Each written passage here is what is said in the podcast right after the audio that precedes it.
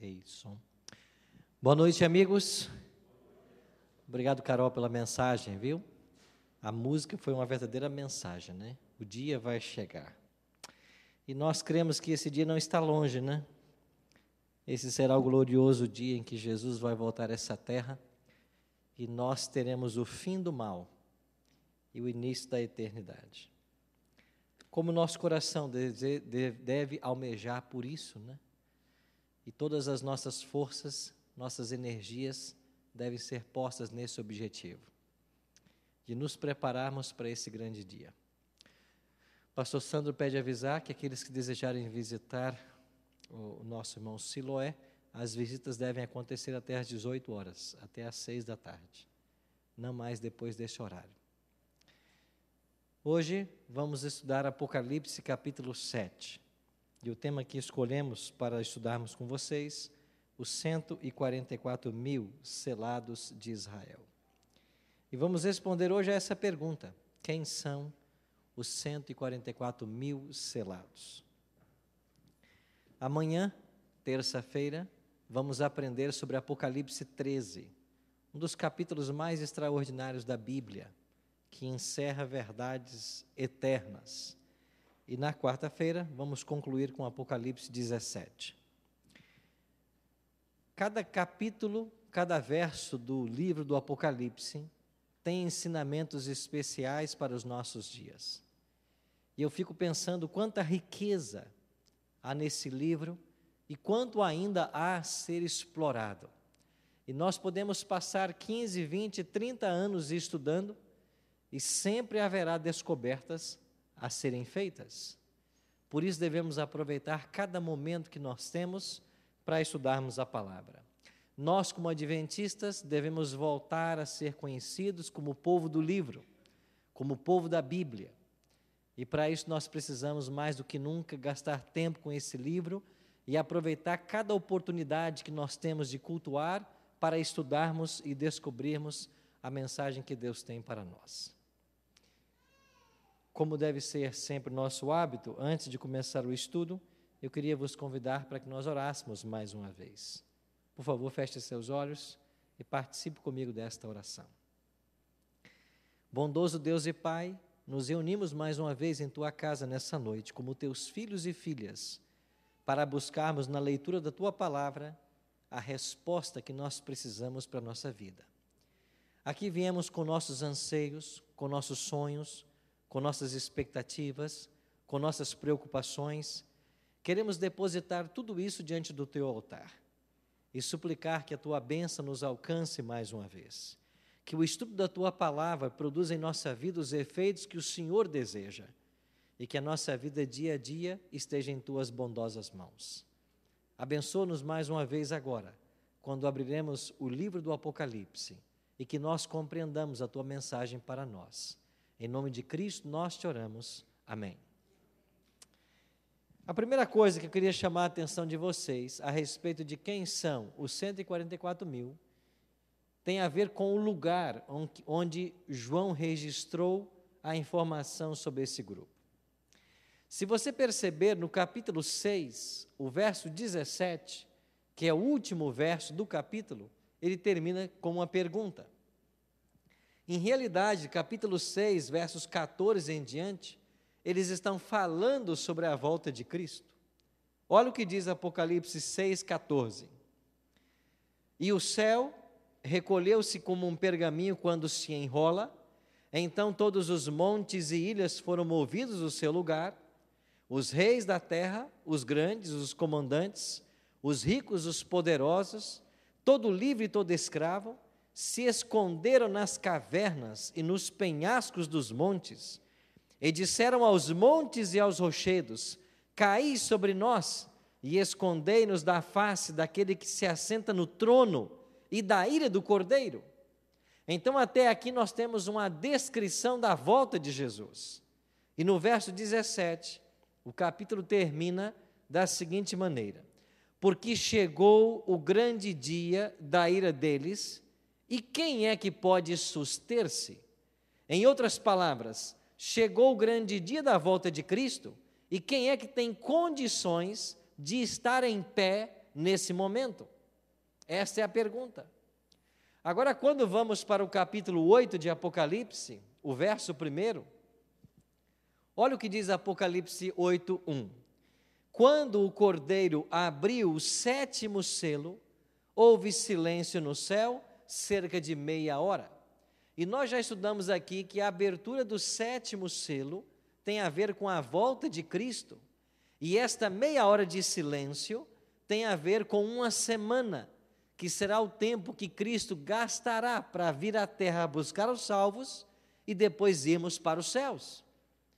Então, a sétima trombeta é a própria volta de Cristo.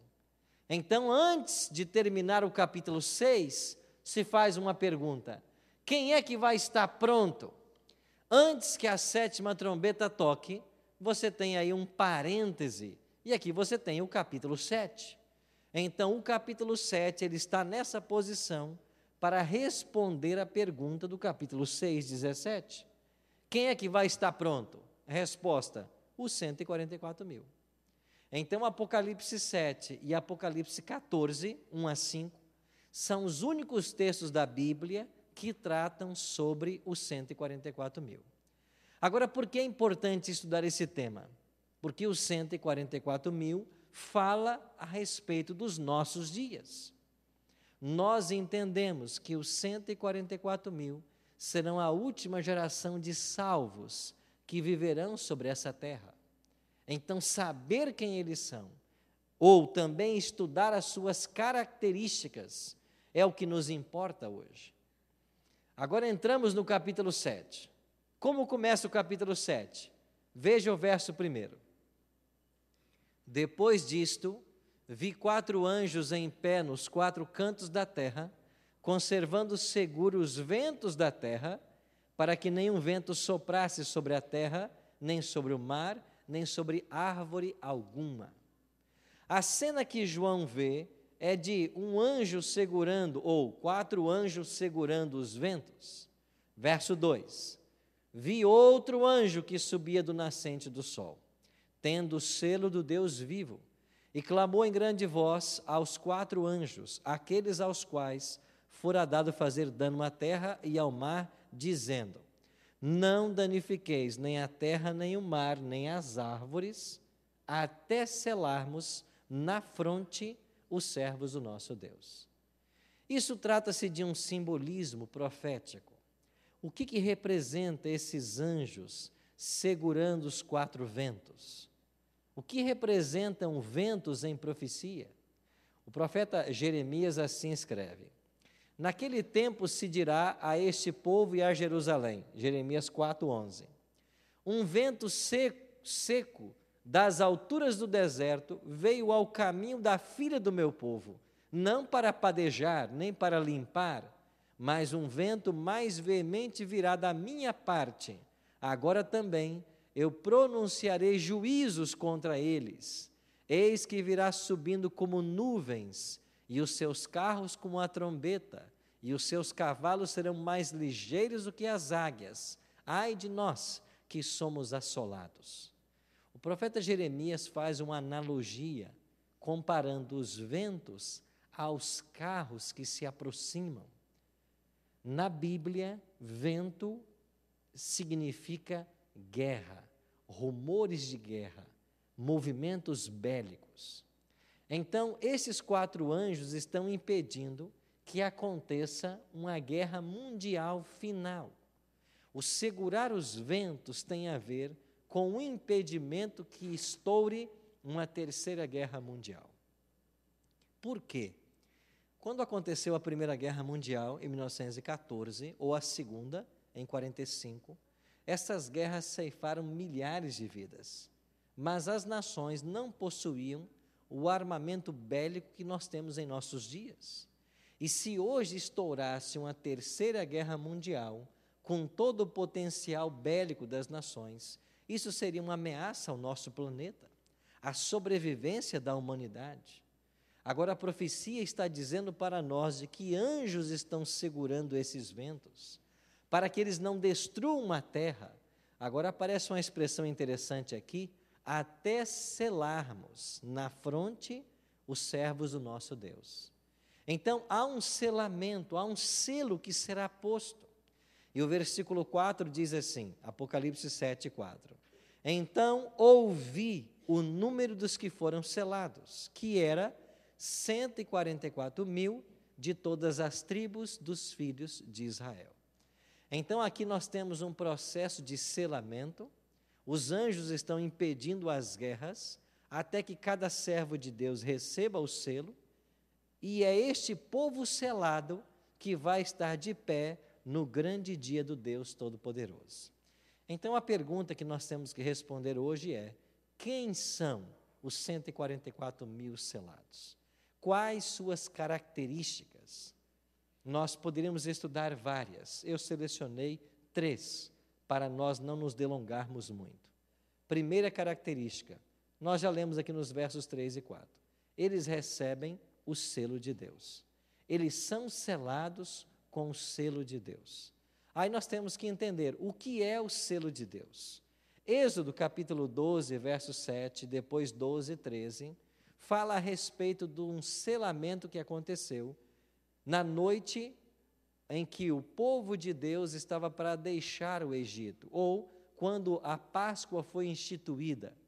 E Moisés recebeu de Deus a orientação e transmitiu para o povo. Moisés disse assim ao povo de Israel: E tomarão do sangue e poluão em ambas as ombreiras e na verga da porta, nas casas em que o comerem. Eu passarei pela terra do Egito esta noite e ferirei todo o primogênito na terra do Egito, desde os homens até os animais, e em todos os deuses do Egito farei juízos. Eu sou o Senhor. E aquele sangue vos será por sinal nas casas em que estiverdes. Vendo eu o sangue, passarei por cima de vós, e não haverá entre vós praga de mortandade, quando eu ferir a terra do Egito. Então, quando o povo de Deus estava para sair do Egito, e Deus derramaria a décima praga, que era a morte dos primogênitos, Moisés disse para o povo: vocês matem o cordeiro pascal, peguem o sangue desse cordeiro e vocês molhem os umbrais das portas com esse sangue. Este será o sinal. Aqui está a expressão-chave. Quando eu passar pela terra do Egito, matando os primogênitos, na casa que eu ver o sinal, eu vou passar por cima. E a expressão hebraica aqui no original é pechar. Passar por cima é pechar, que significa Páscoa. E em inglês foi melhor traduzido, né? Passover. Então, Passover é passar por cima. Páscoa é quando Deus ignora esta casa e, por causa do sangue, ele passa por cima e ele não mata o primogênito. Então, aqui, o assinalamento foi um sinal de proteção. O selo de Deus foi colocado para proteger.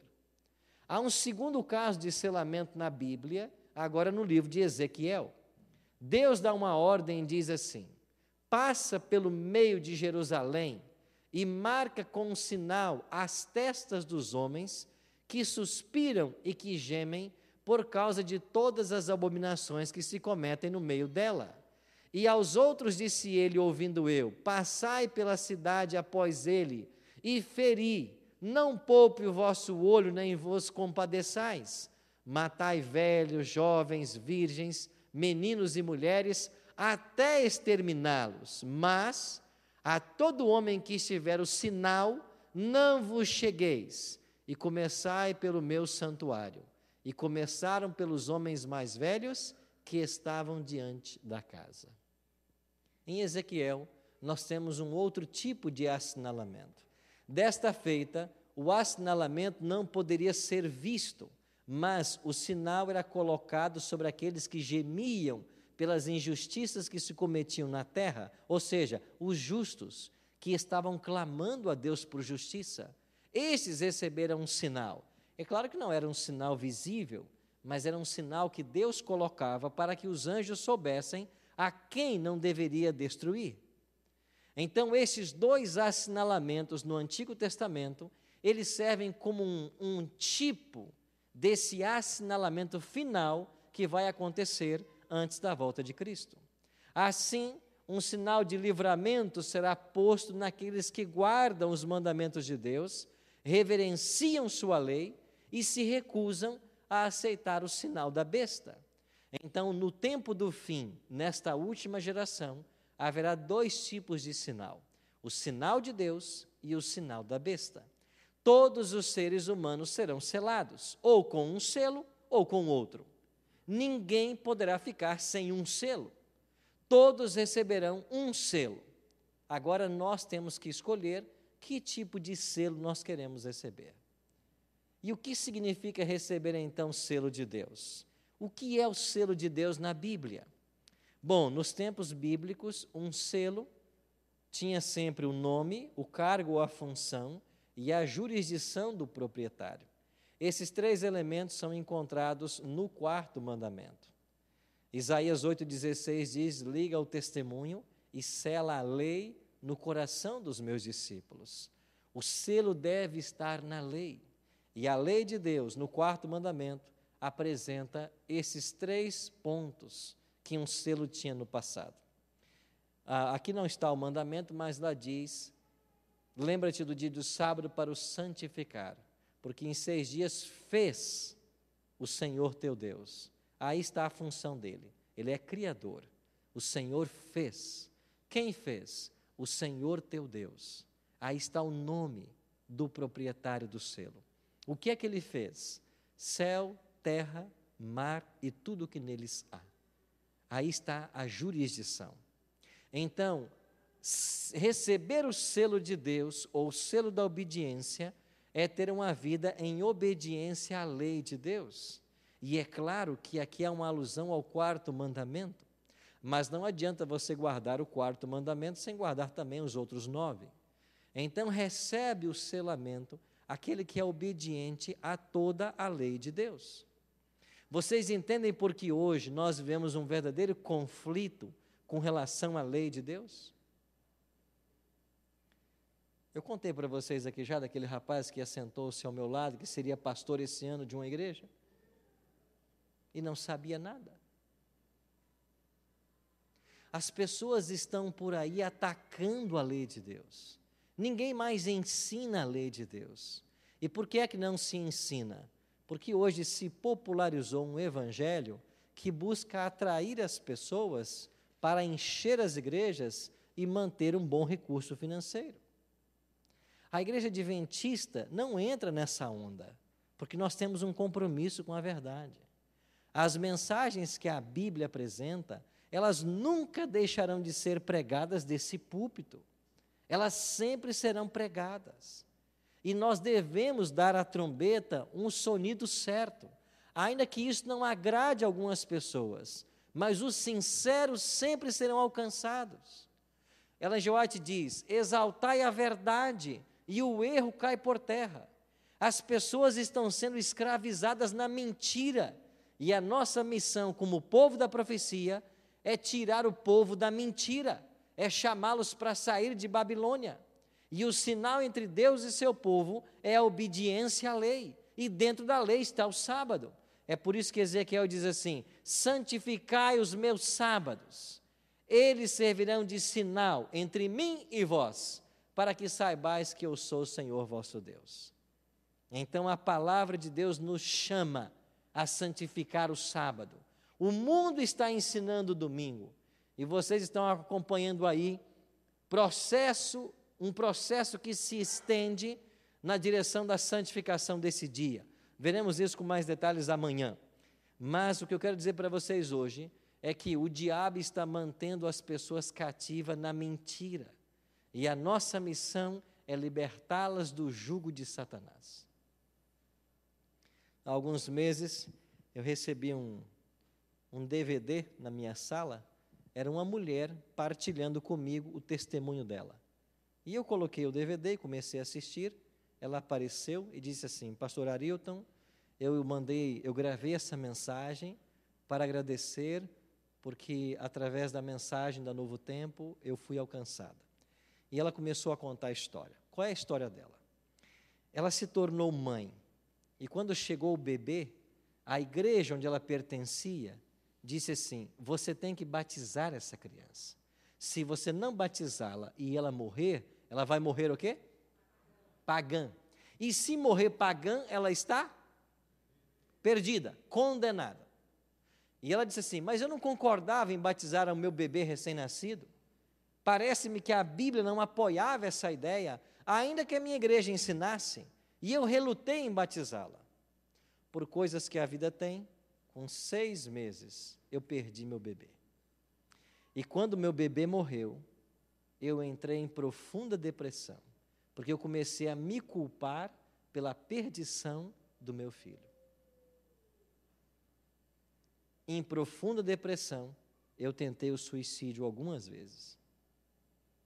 E no desespero, sem conseguir dormir, carregando uma culpa que eu jamais pensava em carregar. Na madrugada, eu comecei a zapear a minha televisão. E na madrugada eu cheguei na Novo Tempo. Eu nunca tinha visto esse canal. E eu cheguei no Bíblia Fácil. No exato momento que o Senhor falava sobre o batismo bíblico. E quando o Senhor leu alguns textos da Bíblia, mostrando que a Bíblia não apoia o batismo de recém-nascidos, mas que pelo menos quatro passos devem ser dados para que alguém seja batizado. Quando eu descobri a verdade da palavra de Deus, um peso de uma tonelada caiu das minhas costas, pastor. E eu fui liberta pelo Evangelho de Cristo. Eu aceitei, aceitei a mensagem adventista e me batizei. Irmãos, esse foi o milagre que ela conhecia. Agora, qual é o milagre que ela não conhecia? Eu entrei em contato com essa irmã e perguntei assim: aonde a senhora mora? Ela disse: na cidade tal. E eu perguntei: a senhora tem Sky em casa? Ela disse: não. A senhora tem net? Não. Tem Oi? Não. Assiste pela internet? Não. Como é que a senhora vê Novo Tempo? Eu vejo Novo Tempo em canal aberto. Como a senhora vê em canal aberto? Na cidade da senhora não tem Novo Tempo em canal aberto? Ela disse, pastor, eu não sei, mas a minha TV tem uma antena com duas pontinhas assim, e há um ano eu assisto a Novo Tempo. Eu, na hora, peguei o telefone, liguei para o Tito, que é gerente de expansão da Novo Tempo, e disse para ele: Tito, como que essa mulher assiste a Novo Tempo? Ele fez as pesquisas e disse: Eu não sei. A cidade dela não tem Novo Tempo. E essa mulher, há mais de um ano, assiste Novo Tempo em canal aberto, numa cidade que não tem novo tempo em canal aberto. Você acredita que Deus quer alcançar os seus sinceros? E que não existe limites para que Deus alcance os sinceros? E quando Deus quer trazer uma verdade para a vida de alguém, Ele tem os seus métodos. Ele vai usar do que Ele quiser usar para libertar as pessoas da ignorância. E como esta mulher, tem muita gente formada, com doutorado, pós-doutorado, mas completamente iludido em termos religiosos. Sabe por quê? Porque hoje nós temos muita gente que ensina um evangelho deturpado, que só ensina aquilo que apraz, que só ensina aquilo que ele acha que é necessário para a igreja. E verdades essenciais da Bíblia nunca são tocadas. E é por isso que tem pessoas que não conhecem nada da palavra. Nada. E quanta gente chega para mim e diz: Pastor, eu tantos anos na minha igreja nunca ouvi falar sobre o sábado, nunca ouvi falar sobre santuário, nunca ouvi falar que a alma é mortal, e daqui a pouco eu começo a assistir a Novo Tempo e tanta coisa que eu não sei. Claro. Mas nesses púlpitos de muitas igrejas, a palavra não é mais pregada. Meus amigos, os pastores que estão se formando hoje, eles nem na Bíblia mais acreditam. Eles não acreditam mais na Bíblia. E grandes nomes de grandes pastores lá no Brasil. Um dia eu vi uma entrevista com um deles, e ele terminou de fazer um sermão baseado num texto da Bíblia. E alguém perguntou para ele: Mas escuta, você não acredita mais na Bíblia? Ele disse assim: Eu não acredito, mas eles acreditam. É por isso que eu usei a Bíblia. Eu não acredito. Agora tem essa onda de que o Gênesis, por exemplo, ele é uma fábula. Ele não é literal, ele é alegórico. Nós não viemos do jardim do Éden. Não houve um personagem Adão e Eva. Irmãos, hoje esta alta crítica está batendo a porta da igreja adventista, querendo entrar e querendo tirar os princípios fundamentais que nos tornaram o povo que nós somos. Então, estes 144 mil, eles serão selados com o selo de Deus. O que é o selo de Deus? É o sábado, é o sinal entre Deus e seu povo. Mas é claro que não é só o sábado, por extensão é a lei de Deus. Por quê? Porque não é Tiago 2 que diz assim: porque qualquer que guardar toda a lei, mas tropeçar em um só ponto, tornou-se culpado de quantos? De todos. Então é a obediência à lei de Deus. Quando eu, pela graça de Cristo, obedeço à lei, eu recebo o selo do Espírito Santo. Então, os 144 mil, primeira característica, eles têm o selo de Deus. E é por isso que o selo da besta é aquilo que é colocado em lugar do selo de Deus. Mas isso nós veremos amanhã. A lei de Deus é como uma corrente. Para se partir a corrente, não precisa se quebrar nem dois elos, basta um. Assim também é com a lei de Deus. E receber o selo é ter obediência a toda a lei. Segunda característica de quem são os 144 mil: eles passarão pela grande tribulação. Dê uma olhadinha em Apocalipse capítulo 7, olhe para os versos 13 e 14. Apocalipse 7, 13 e 14. Um dos anciãos me falou dizendo: Estes que se vestem de vestiduras brancas, quem são e de onde vieram? Eu lhe disse: Senhor, tu sabes. Ele então me disse: São estes os que vieram da grande tribulação lavaram as suas vestes e a branquejaram no sangue do Cordeiro. Segunda característica: os 144 mil passarão pela grande tribulação. Agora, que grande tribulação é esta? Olha o que disse o profeta Daniel no sexto século antes de Cristo. E naquele tempo se levantará Miguel, o grande príncipe, que se levanta a favor dos filhos do teu povo, e haverá um tempo de angústia qual nunca houve, desde que houve nação até aquele tempo. Daniel já havia falado nesse tempo de angústia, e esse tempo de angústia só aconteceria após o levantar-se de Miguel. Irmãos, quando olhamos para Daniel 12, 1, e o texto diz que nesse tempo se levantará Miguel, só pode se levantar quem um dia se assentou. E quando é que Cristo se assenta no livro de Daniel? Você vai para o capítulo 7. Lá diz que ele foi até o ancião de dias e assentaram-se os tronos, abriram-se os livros e o juízo começou. Então, Daniel capítulo 7 é a ida de Cristo do santo para o santíssimo, no dia 22 de outubro de 1844. Então, em Daniel 7, Cristo entrou no santuário, no santíssimo, e começou o juízo. Agora em Daniel 12, ele está se levantando do juízo. Acabou o juízo. E quando ele se levanta, o que, que acontece? Um tempo de angústia, qual nunca houve. Então nós temos que pegar Daniel 12, 1 e comparar com Apocalipse 15, verso 8. Olha o que diz Apocalipse 15, verso 8. E o santuário se encheu de fumaça, procedente da glória de Deus e do seu poder, e ninguém podia penetrar no santuário enquanto não se cumprissem os sete flagelos dos sete anjos. O que aconteceu aqui em Apocalipse 15, 8? Jesus deixou o santuário. É o mesmo texto de Daniel 12, 1. Miguel se levantou. Então, quando Cristo se levanta e sai do santuário, o santuário se enche de fumaça e lá fora sete anjos o aguardam, cada um com uma taça.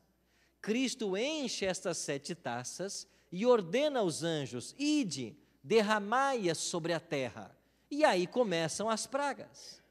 Então tem que ficar claro em nossa mente a seguinte sequência cronológica: termina a pregação do Evangelho, termina o tempo da graça, todos ouviram do Evangelho, do selo de Deus e do selo da besta. Quando todos ouviram, Jesus diz no santuário: Feito está. E ele sai do santuário, ele se levanta do santuário. As pragas começam, e começam também o tempo de angústia de Daniel 12, 1, que é o mesmo tempo de tribulação de Apocalipse 7, 14. Estes quem são? Eles vieram da grande tribulação. Agora temos que responder uma pergunta: o que, que é esta grande tribulação? Primeira coisa, ela está situada após o fechamento da porta da graça. É verdade que haverá um tempo de angústia prévio, provocado pelo decreto dominical, antes da volta de Cristo, mas não é esta a angústia que Daniel está falando e nem João em Apocalipse 7. Não é angústia prévia. A grande tribulação, ela se situa durante as pragas. E o que é que vai provocar essa grande tribulação nos 144 mil? Primeiro, as pragas já começaram. O povo de Deus vai estar fugitivo e errante, porque eles não aceitaram o sinal da besta. E vai sair um decreto dizendo que as pragas estão caindo por causa de uma minoria que não abraçou o sinal da besta. E por causa desta minoria é que Deus está irado. Se eles forem exterminados, a paz voltará a reinar. Então sairá o decreto de morte, conforme Apocalipse 13, verso 15. Primeiro ponto. A angústia, ela acontece porque há um decreto autorizando as pessoas tirar nossa vida. Segundo fator de estresse. Aonde estarão as pessoas que nós amamos nesse momento? Nossos pais, nossos irmãos, nossos filhos, nossos familiares, aonde eles estarão? Isso será um, um fator de estresse. Terceiro ponto, nós temos que comparar todas, toda essa tribulação com a experiência de Jacó, lá em Gênesis 33. Porque é isso que nos ensina Jeremias 30. A angústia de Jacó é, a, é esse momento que o povo de Deus vai passar. Então, o paralelo é Jacó. Então Jacó primeiro temeu pela vida, porque Esaú marchava contra ele com 400 homens. Haverá um decreto que vai estar autorizando as pessoas a nos matarem. Segundo, Jacó temeu pelo bem-estar da família. Tanto é que ele mandou um monte de presentes para apaziguar a ira de Esaú, e ele colocou as duas esposas e os treze filhos lá no final da multidão, porque ele não queria que a família sofresse por causa do seu pecado. Então, segundo fator de estresse, o bem-estar dos queridos. Terceiro fator, Jacó se angustiou porque ele não tinha certeza do perdão divino. Havia Deus perdoado a ele por, por enganar Esaú? E nesse momento, os 144 mil, eles também não têm a certeza da salvação. Tanto é que diz Ellen G. White, um grande conflito, que eles vão clamar a Deus de dia e de noite por libertação. Eles vão estar em angústia de alma para saber se houve algum pecado que não foi confessado. Aí você pode perguntar, mas pastor, peraí, as pragas já não estão caindo? Como é que os salvos não sabem que eles estão salvos? É porque as pragas não são universais, as pragas são locais. E porque as pragas são locais, o fato de não ter a praga não quer dizer que você está salvo. É por isso que haverá angústia de Jacó. Então os 144 mil passarão por essa angústia. E quando é que essa angústia vai ter fim? Ellen. White diz: quando nós ouvimos a voz de Cristo, declarando o dia e a hora da sua volta. Aqueles que ouvirem a voz de Cristo fazendo o concerto eterno, declarando o dia e a hora da sua volta, estes saberão que eles estão salvos. Aí termina a angústia de Jacó.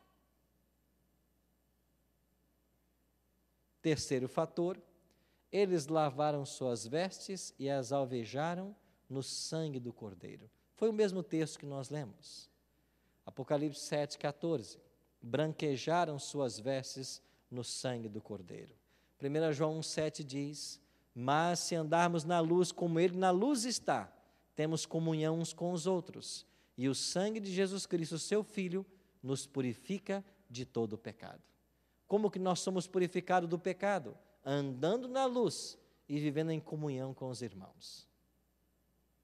Isso significa ter as vestes lavadas no sangue do Cordeiro.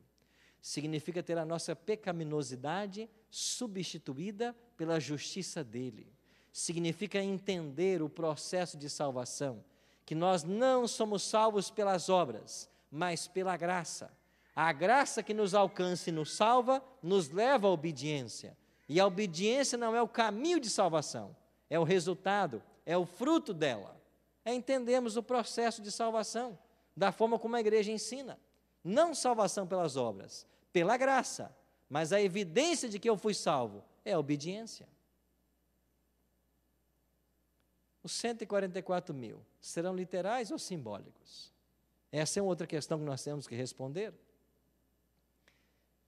O número 144 mil tem um significado simbólico, porque ele é composto de 12 vezes 12 vezes mil. 12 era o número das tribos em Israel. 12 também é o número dos apóstolos do Cordeiro. A cidade santa também tem suas dimensões em 12. Ela também tem 12 portas e 12 fundamentos. 12 mil estádios é a largura da cidade. 144 côvados é a altura das muralhas.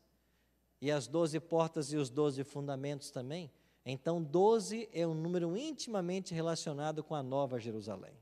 12 também representa o povo de Deus no Antigo Testamento e o povo de Deus no Novo Testamento. 12 fala de totalidade. Por que, que nós cremos que o número 144 mil seja simbólico?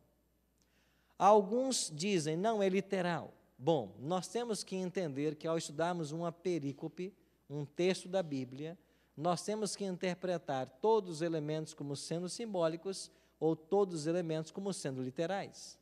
Olha, por exemplo, para Apocalipse capítulo 14. Veja o verso primeiro. Olhei e eis o cordeiro em pé sobre o monte Sião, e com ele os 144 mil, tendo na fronte escrito o seu nome e o nome de seu pai. Aqui em Apocalipse 14 o texto diz: Olhei e eis o cordeiro sobre o monte Sião. Irmãos, o cordeiro aqui representa quem? Jesus, certo? Ele é literal ou é simbólico esse cordeiro? Ele é simbólico. O Monte Sião é literal ou é simbólico? É o Monte Sião, lá em Jerusalém, onde está o domo da rocha? É lá que vai estar um cordeirinho sobre aquela montanha? Não, ele simboliza a habitação de Deus. Sião é a casa de Deus no Antigo Testamento. E se o cordeiro é simbólico e o Monte Sião é simbólico, os 144 mil, eles também devem ser simbólicos.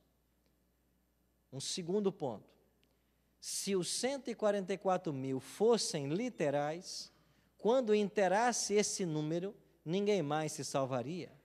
Como que você me explica a conversão de milhares de pessoas a hora undécima, conforme relatado no livro Evangelismo, na página 9? Ellen G. White diz que a hora undécima, milhares se converterão. Imagine você, alguém computando o número de salvos, e daqui a pouco diz: chega, já inteirou os 144 mil, não precisamos de mais ninguém. Não é assim que funciona. E nós estamos falando dos salvos que viverão antes da volta de Cristo. Um outro detalhe: se 144 mil for literal, nós estamos fora, porque ninguém aqui é israelita, pelo menos até onde eu saiba. Você é judeu da onde? Então, se você não é judeu literal, você está fora. Entende que aqui não é o Israel literal, é o Israel espiritual, é o novo Israel. Nós somos o novo Israel. A igreja cristã é o novo Israel. Então tudo aponta para o simbolismo. E mais um detalhe pode nos ajudar. Alguns veem uma distinção entre os 144 mil e a grande multidão. Mas não seriam estes um grupo só? Ao olharmos para Apocalipse 7, não, não temos ali apenas um grupo? E como nós podemos concluir que se trata de apenas um grupo? Dê uma olhadinha para o verso 4 de Apocalipse 7. Nós já lemos esse verso. Leia com mais, mais uma vez comigo. João escreveu assim, Apocalipse 7, 4. Então, o quê? Ouvi o número dos que foram selados, 144 mil. O que, que João viu nesse momento? Ele não viu nada, ele simplesmente ouviu. E o que é que ele ouviu? O anjo dizendo que 144 mil haviam sido selados. Agora olha para o verso 9. Depois destas coisas, o que? Eu vi. E o que, que ele viu no verso 9? Uma grande multidão. Não seria este o mesmo grupo? Que ele não havia visto a princípio, mas agora ele viu? Pois é isso que alguns teólogos estão ensinando, como Eckhart Miller. Então, em Apocalipse 7, você tem apenas um grupo, só que em dois momentos. Até o versículo 8, os 144 mil estão perfilados aos milhares, 12 mil em cada tribo. E por que, que eles estão perfilados assim? Porque assim estava Israel perfilado para a guerra. Então, até o verso 8, os 144 mil não passaram pela grande tribulação eles ainda não entraram na batalha. Eles estão prontos para a guerra. Por isso, perfilado aos milhares. Mas quando chegamos no verso 9, João vê uma grande multidão que já está vestida de branco. O que, que significa agora? É que aquele mesmo grupo já passou pela batalha e já saiu vitorioso. Por isso o anjo responde: Estes são os que vieram da grande tribulação. Então, em Apocalipse 7, você tem os 144 mil em dois momentos. Antes do tempo da tribulação, perfilados para a guerra do Armagedon, e depois da tribulação, vestidos de branco. E no capítulo 14, eles estão no mar de vidro com o cordeiro. Se os 144 mil e a grande multidão trata-se de um mesmo grupo, isto é mais um argumento para provar o simbolismo desse grupo e não o literalismo. Por isso, uma multidão que ninguém podia contar.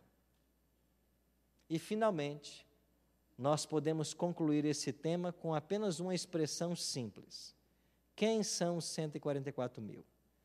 Todos aqueles que estiverem vivos e salvos por ocasião do fechamento da porta da graça.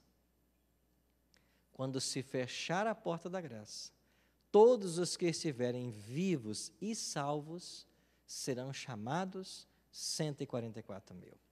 É por isso que quem morre não pode pertencer a esse grupo. Por quê? Porque quem morre não passa pela grande tribulação. Mas, pastor, Ellen G. White não fará parte dos 144 mil? Não. Não tem um texto que diz, o texto diz que ela estará com os 144 mil. Assim como uma senhora chamada Hastings, ela também estará com. E estar com é uma coisa, fazer parte de é outra coisa. E porque nem Ellen G. White nem a senhora Hastings poderão participar dos 144 mil? Porque eles já morreram. E o tempo da tribulação está depois depois do fechamento da porta da graça, quando os salvos não mais morrerão. E aqui agora resta responder uma última pergunta. Por que é que Deus, no seu calendário, colocou um tempo de prova para pessoas que já estão salvas? Porque a angústia de Jacó ela aparece no momento da história onde os casos já foram decididos. E quando Jesus deixa o santuário, quem está perdido não pode mais se salvar, e quem está salvo não pode mais se perder. Então, por que é que Deus colocou na sua escatologia um tempo de prova para a gente que já está salva? Porque finalmente eles não sabem, mas eles já estão salvos. Então, esta é a pergunta mais fundamental desse estudo. Então, por que é que Deus colocou um tempo de prova para pessoas que já estão salvas? Por um simples detalhe. Ao longo de toda a controvérsia entre o bem e o mal, a acusação de Satanás contra o governo de Deus é que a sua lei não pode ser obedecida. E nesse tempo, você terá um povo que, mesmo não tendo um intercessor no santuário celestial, porque Jesus já saiu de lá, eles viverão um tempo sobre a terra, possuindo natureza pecaminosa, mas eles não pecarão. Ellen G. White usa a seguinte expressão: teremos que viver à vista de um Deus santo sem intercessor. Jesus já deixou o santuário. Só que os 144 mil ainda possuem a natureza pecaminosa. Há a possibilidade do pecado. Mas, mesmo havendo a possibilidade, eles não irão pecar. E é por isso que no Apocalipse 15, verso 4, é dito que os 144 mil, eles pertencerão a uma comitiva especial de Cristo. E aonde Cristo for por toda a eternidade, eles estarão juntos. E por que é que eles estarão com Cristo por toda a eternidade? Porque este grupo é as primícias dos salvos. Eles foram transladados da terra sem passar pela morte. E eles viveram um tempo, claro que pela graça de Cristo, mas sem intercessor no santuário. E pela habitação do Espírito no coração, mesmo tendo tendência para o pecado, eles não pecaram. Eles foram achados sem mácula, é o que diz o Apocalipse 14. E sabe qual é a melhor notícia da noite? Eu e você podemos pertencer a esse grupo. Nós podemos. E o que eu preciso fazer, pastor, para pertencer a esse grupo? Você tem que ficar vivo. Esse é o primeiro ponto. Não morra. Segundo, você tem que ficar fiel você tem que ter as suas vestes lavadas e alvejadas no sangue do Cordeiro. Irmãos, quanta coisa vai acontecer nesse mundo e nós temos a alegria de saber tudo o que vai acontecer. A profecia abre os nossos olhos e desvenda passo a passo dos acontecimentos finais. E as grandes provas que estão para chegar ainda sobre o povo de Deus devem hoje ocupar a nossa mente. E Deus está preparando o seu povo a cada instante para este momento. Por isso, cada prova que chega à sua vida é Deus aperfeiçoando o seu caráter, Deus trabalhando com você, Deus te ajudando a galgar cada vez mais degraus na direção dele. E é só quando nós abrimos nosso coração para a presença do Espírito, é que pode haver crescimento espiritual. De fato, diz a palavra, é Ele quem opera em vós, tanto o querer como o efetuar. É Ele quem opera. É essa dependência de Cristo que Ele deseja que nós tenhamos, essa dependência do Espírito. Agora eu pergunto: se nós estamos encarando as pequenas provas de forma errada, ou se não estamos nos apegando a Cristo diante das pequenas provas, o que será quando vierem as grandes?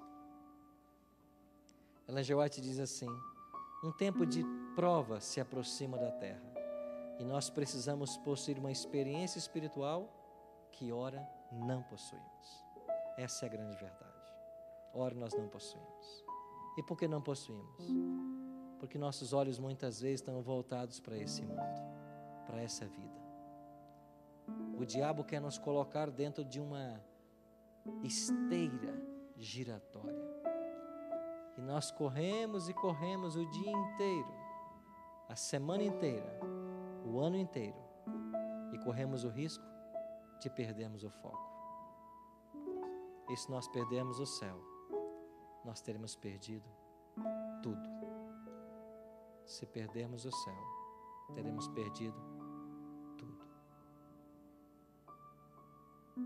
Ah, meus queridos, como que o Espírito Santo deseja que eu e você nessa noite compreendamos isso. Nós temos que olhar para o futuro.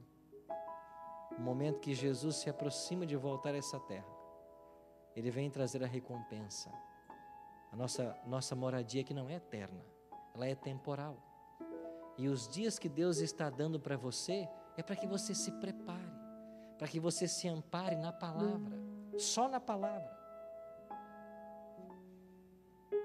Veja como como é fútil nossa existência. Quem poderia imaginar que o nosso irmão, que estava sábado aqui sentado nos bancos da igreja, estaria hoje no leito de um hospital? Quem de nós aqui imaginaria isso? Outro dia nós batizamos um senhor em São Paulo, ao sábado às 23, 21 horas da noite, 9 da noite. No domingo, às 11 da manhã, ele infartou. Ele não sabia. Ele tinha 14 horas de vida.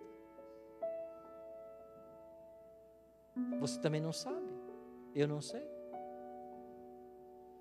E Jesus, numa única frase, ele resume toda a existência humana. De que adianta o homem? O quê? Ganhar o mundo inteiro e perder a sua alma. De que adianta? Nada. Nessa noite, o Espírito Santo quer chamar você à reflexão. Ele quer convidar você a pertencer os 144 mil. Aqueles que vão estar vivos e fiéis quando se fechar a porta da graça. Nós passaremos pela grande tribulação, mas o Espírito Santo vai estar conosco, como ele nos prometeu, todos os dias. E nós haveremos de triunfar com Jesus. Sonete vai cantar uma música para nós agora. Eu queria que você pensasse, enquanto ela cantar: será que a nossa vida está com o foco correto? Será que Jesus é a grande esperança, o grande centro de nossa existência?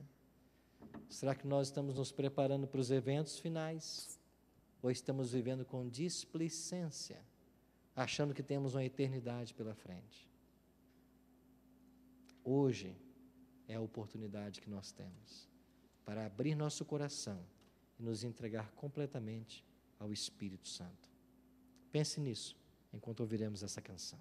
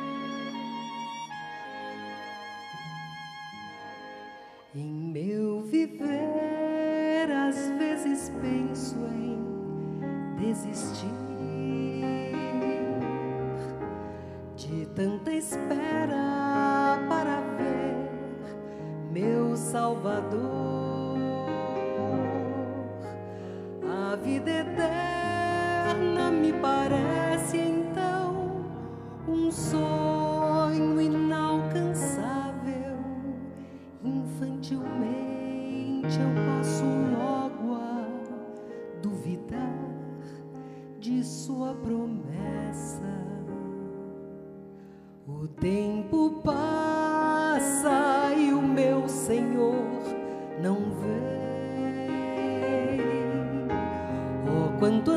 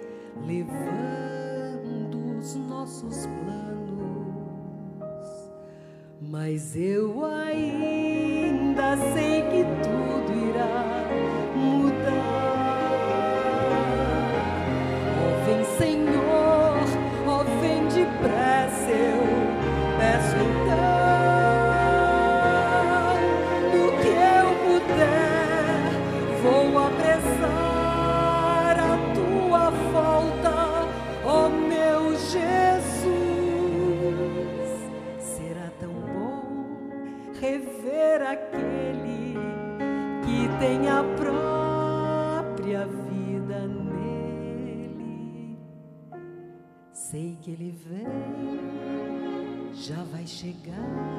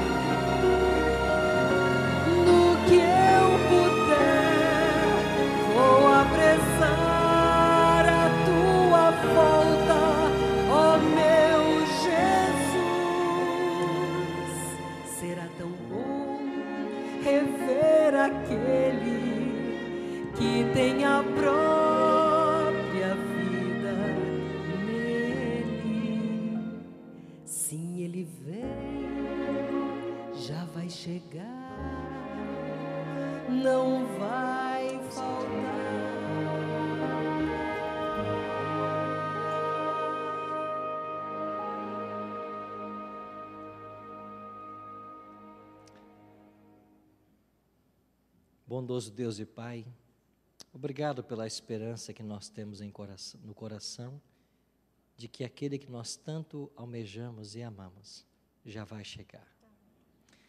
Obrigado porque, mesmo tendo diante de teu povo uma grande tribulação, nós temos a promessa da tua palavra que nós passaremos por ela incólumes, porque o nosso pão será dado e as nossas águas serão certas. Mil poderão cair ao nosso lado, dez mil à nossa direita, mas nós não seremos atingidos. Por isso, bom Deus, prepara o nosso coração para o teu serviço. Prepara-nos a cada instante para esse momento glorioso da tua volta. E ao longo dessa semana, quando estamos nos reunindo aqui nesse templo para adorar-te, que o teu Espírito venha ao nosso encontro e nos faça ver todas as mudanças que precisamos efetuar, não sozinhos, mas com a direção e com a ajuda do teu Espírito, para que estejamos vivendo como o Senhor deseja.